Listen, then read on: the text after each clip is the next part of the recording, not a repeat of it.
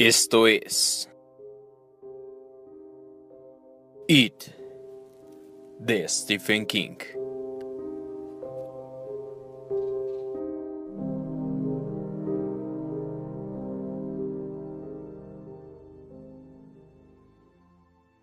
En la primera instantánea, Henry le había levantado la sudadera hasta las tetillas. Le brotaba sangre del corte vertical practicado por encima de su ombligo. En la segunda, Henry bajaba otra vez la navaja operando a toda velocidad como un cirujano lunático bajo un bombardeo. Brotó más sangre. ¡Retroceder! pensó Ben fríamente. En tanto la sangre corría hacia abajo acumulándose entre la cintura de sus vaqueros y su piel. Tengo que retroceder. Solo así podré escapar. Belch y Víctor ya no lo sujetaban. A pesar de la orden de Henry, se habían apartado horrorizados. Pero si echaba a correr, Bowers lo atraparía. En la tercera, Henry unió los dos trazos verticales con una breve línea horizontal. Ben sintió que la sangre le corría hasta debajo de los calzoncillos, un caracol pegajoso que se deslizaba por el muslo izquierdo. Henry se inclinó hacia atrás, arrugando el ceño, con la estudiada concentración del artista que pinta un paisaje. Después de la H viene la E, dijo Ben, y eso fue lo que lo puso en movimiento. Se echó un poco hacia adelante y Henry volvió a empujarlo. Ben chocó contra la barandilla que separaba Kansas Street del terraplén, hacia los Barrens. Al hacerlo levantó el pie derecho y lo plantó en el vientre de Henry. No era un acto de venganza. Ben solo quería aumentar su impulso hacia atrás. Y entonces, al ver la expresión de sorpresa en la cara de Henry, se sintió colmado de una alegría salvaje, tan intensa que, por una fracción de segundo, tuvo una sensación de que la cabeza le iba a estallar. Entonces se oyó un chasquido en la barandilla. Ben vio que Victor y Belch sujetaban a Henry, antes de que cayera sentado en la alcantarilla, junto a los restos del bravucón un momento después, Ben caía hacia atrás, en el vacío. Cayó con un grito que era casi una carcajada. Golpeó contra el terraplén con la espalda y las nalgas, justo por debajo de la tubería que había visto un rato antes. Fue una suerte haber caído más abajo. De lo contrario, bien podría haberse roto la columna. Se hundió en un espeso almohadón de hierbas y apenas sintió el impacto. Dando tumbos, acabó sentado y siguió deslizándose por la cuesta hacia atrás, con la sudadera enredada alrededor del cuello. Sus manos lanzaban zarpazos en busca de apoyo, pero no hacían sino arrancar manojos de pasto. La cima del terraplén parecía imposible haber estado un momento atrás, de pie allá arriba. Retrocedió con loca velocidad de dibujitos animados. Vio que Victor y Belch lo miraban, con caras de asombro. Tuvo tiempo de lamentarse por los libros de la biblioteca, y entonces chocó violentamente contra algo, y estuvo a punto de seccionarse la lengua con los dientes.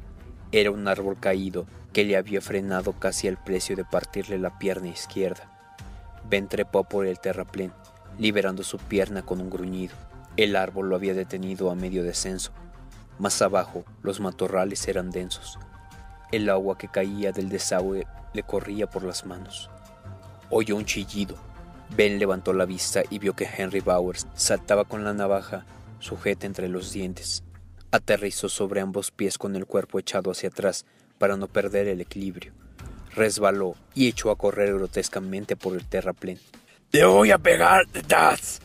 Chillaba con el cuchillo en la boca. Ben no necesitaba a un intérprete jurado para entender que Henry estaba diciendo: Te voy a matar, tetas.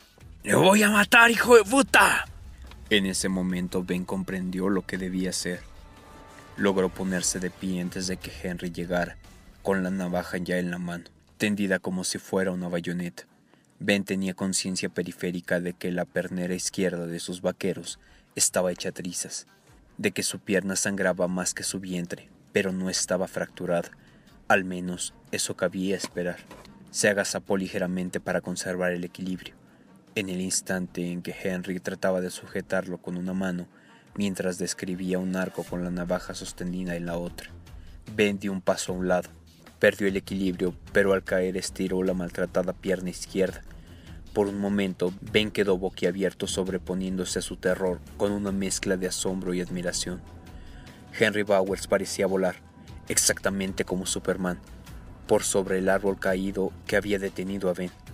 Tenía los brazos estirados hacia adelante, tal como George Reeves en la televisión, solo que George Reeves siempre se comportaba como si volar fuera una cosa natural, tal como bañarse o almorzar en el porche trasero.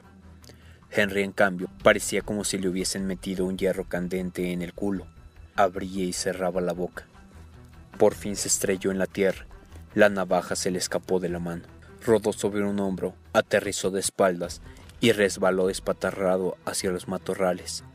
Se oyó un chillido, un golpe seco. Después, silencio. Ben se sentó aturdido contemplando el sitio donde Henry acababa de desaparecer. De pronto, rocas y guijarros comenzaron a rebotar a su lado. Volvió a levantar la mirada. Victor y Belch estaban descendiendo del terraplén, con más cuidado que Henry y por lo tanto con más lentitud, pero lo alcanzarían pronto si no hacía algo. Lanzó un gemido. Jamás acabaría aquella locura. Sin apartar la vista de ellos, pasó sobre el árbol caído y bajó por el terraplén jadeando ásperamente.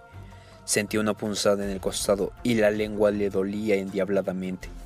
Las matas ya eran tan altas como él y le llenaba la nariz una hedora vegetación podrida. Oyó ruido de agua por alguna parte, a poca distancia, borboteando sobre piedras y guijarros.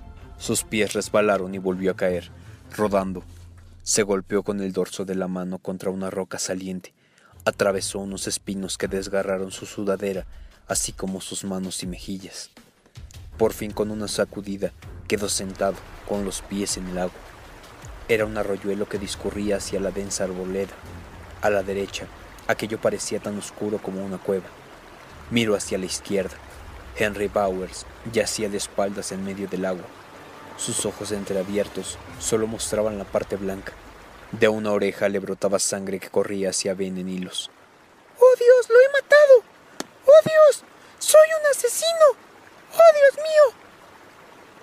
Olvidando que Belch y Víctor venían tras él, o tal vez comprendiendo que perderían todo interés cuando vieran que su temerario líder había muerto. Ben chapoteó seis metros contra corriente hasta llegar a él. Henry tenía la camisa hecha jirones y le faltaba un zapato. Ben tenía una vaga noción de que también quedaba muy poco de sus propias ropas y de que su cuerpo era un gran sonajero de dolores.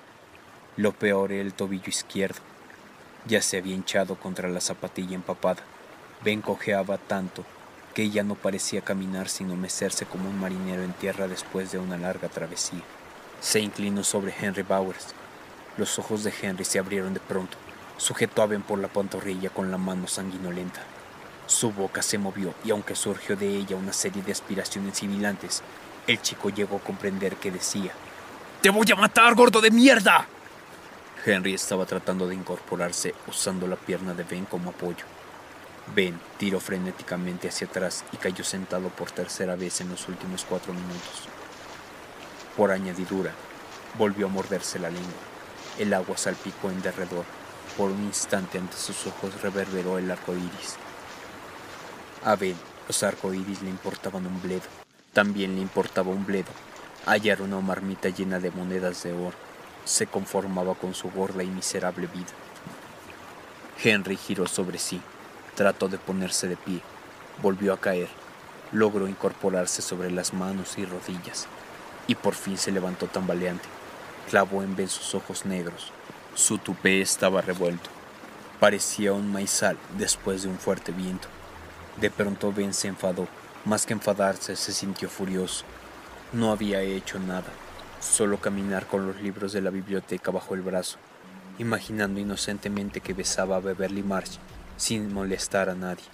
Y de pronto todo aquello, ropa hecha jirones, tobillo izquierdo lesionado, piernas llenas de cortes, la lengua mordida y el maldito monograma de Henry Bowers en el estómago. Pero fue el pensar en los libros de la biblioteca de los que se le haría responsable lo que le impulsó a arrojarse contra Henry Bowers.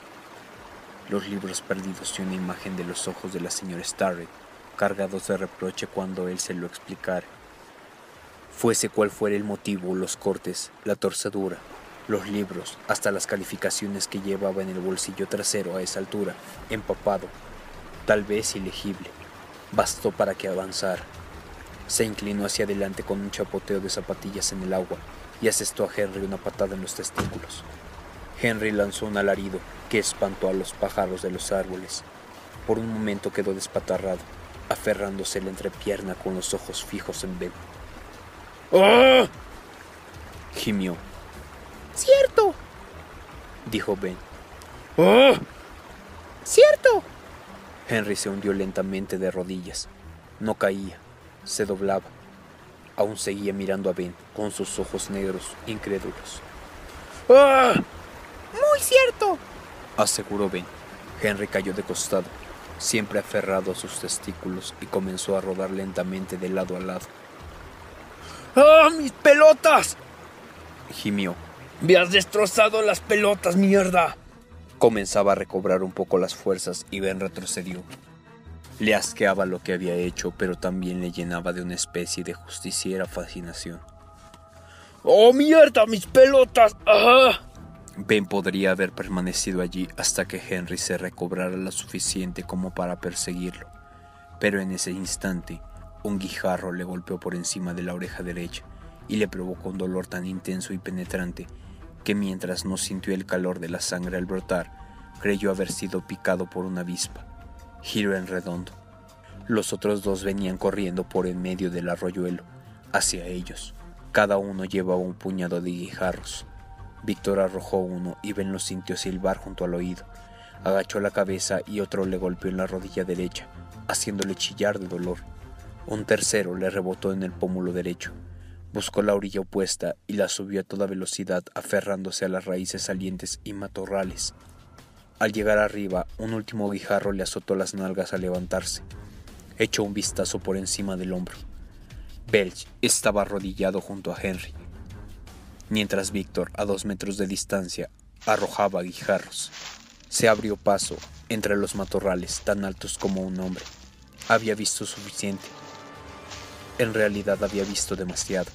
Lo peor era que Henry Bowers estaba levantándose. Como el Timex de Ben, Henry podía recibir una paliza sin dejar de funcionar. Ben se lanzó hacia los matorrales, avanzando en una dirección que, con un poco de suerte, sería el oeste. Si podía cruzar Old Cape, pediría 10 centavos a alguien para tomar el autobús a su casa. En cuanto llegara, cerraría la puerta con llave y sepultaría esos harapos ensangrentados en la basura. Y esa pesadilla acabaría por fin. Se imaginó sentado en su sillón de la sala, recién bañado, con su mullido albornoz, viendo los dibujos animados del pato Daffy y bebiendo leche con sorbete.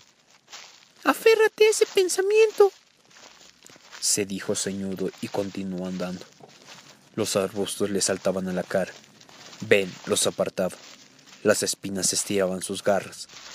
Él trataba de ignorarlas. Llegó a la zona donde el terreno plano era negro y lodoso. Sobre él se extendía un denso crecimiento de plantas parecidas al bambú. De la tierra se elevaba un olor fétido, una idea ominosa, ciénagas. Le cruzó como una sombra mientras miraba el brillo del agua estancada en el cañaveral. No quería adentrarse por allí, aunque no fuera una ciénaga, el barro le chuparía las zapatillas. Giró hacia la derecha, corriendo a lo largo de los bambúes, hasta llegar a una parte donde había un bosque de verdad. Los árboles, abetos en su mayoría, crecían por doquier, combatiendo entre sí por un espacio y sol, pero había menos vegetación y Ben pudo avanzar más deprisa. Ya no estaba seguro de la dirección en que avanzaba, pero creía que llevaba cierta ventaja. Los Barrens estaban rodeados por la ciudad de Derry en tres lados. Al cuarto lo limitaba la prolongación de la autopista, a medio terminar. Tarde o temprano llegaría a alguna parte. El vientre le palpitaba dolorosamente. Se recogió los restos de la sudadera para echarle un vistazo. Al verlo hizo una mueca de repulsión.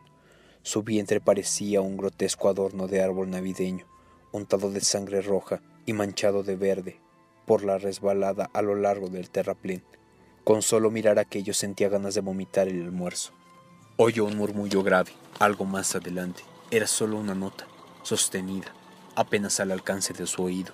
Cualquier adulto decidido solo a escapar de allí. Los mosquitos acababan de encontrar a Ben y aunque no tenían el tamaño de gorriones, eran bastante grandes. lo habrían pasado por alto. Quizá no habría llegado a percibirlo. Pero Ben era un niño y el miedo ya se le estaba pasando. Giró hacia la izquierda y se abrió paso entre unos laureles bajos. Detrás de ellos, sobresaliendo de la tierra, se veía un cilindro de cemento de casi un metro de altura y un metro veinte de diámetro. Lo coronaba una cubierta de hierro con las palabras Red de Alcantarillados de Derry. El sonido que a esa distancia era más un zumbido que un murmullo provenía de su interior. Ben acercó un ojo a uno de los orificios de ventilación, pero no vio nada. Se oía el zumbido y un correr de agua allá abajo, pero nada más. Aspiró hondo y recibió una bocanada de acritud húmeda y nauseabunda. Retrocedió con una mueca. Era una cloaca. O tal vez una combinación de cloaca y túnel de drenaje. Había muchos de ellos en Derry, tan temerosa de las inundaciones. No era gran cosa, pero le habían provocado un miedo extraño, en parte por ver una obra humana en esa selva enmarañada, pero en parte también por la forma de aquel cilindro de cemento que sobresalía de la tierra.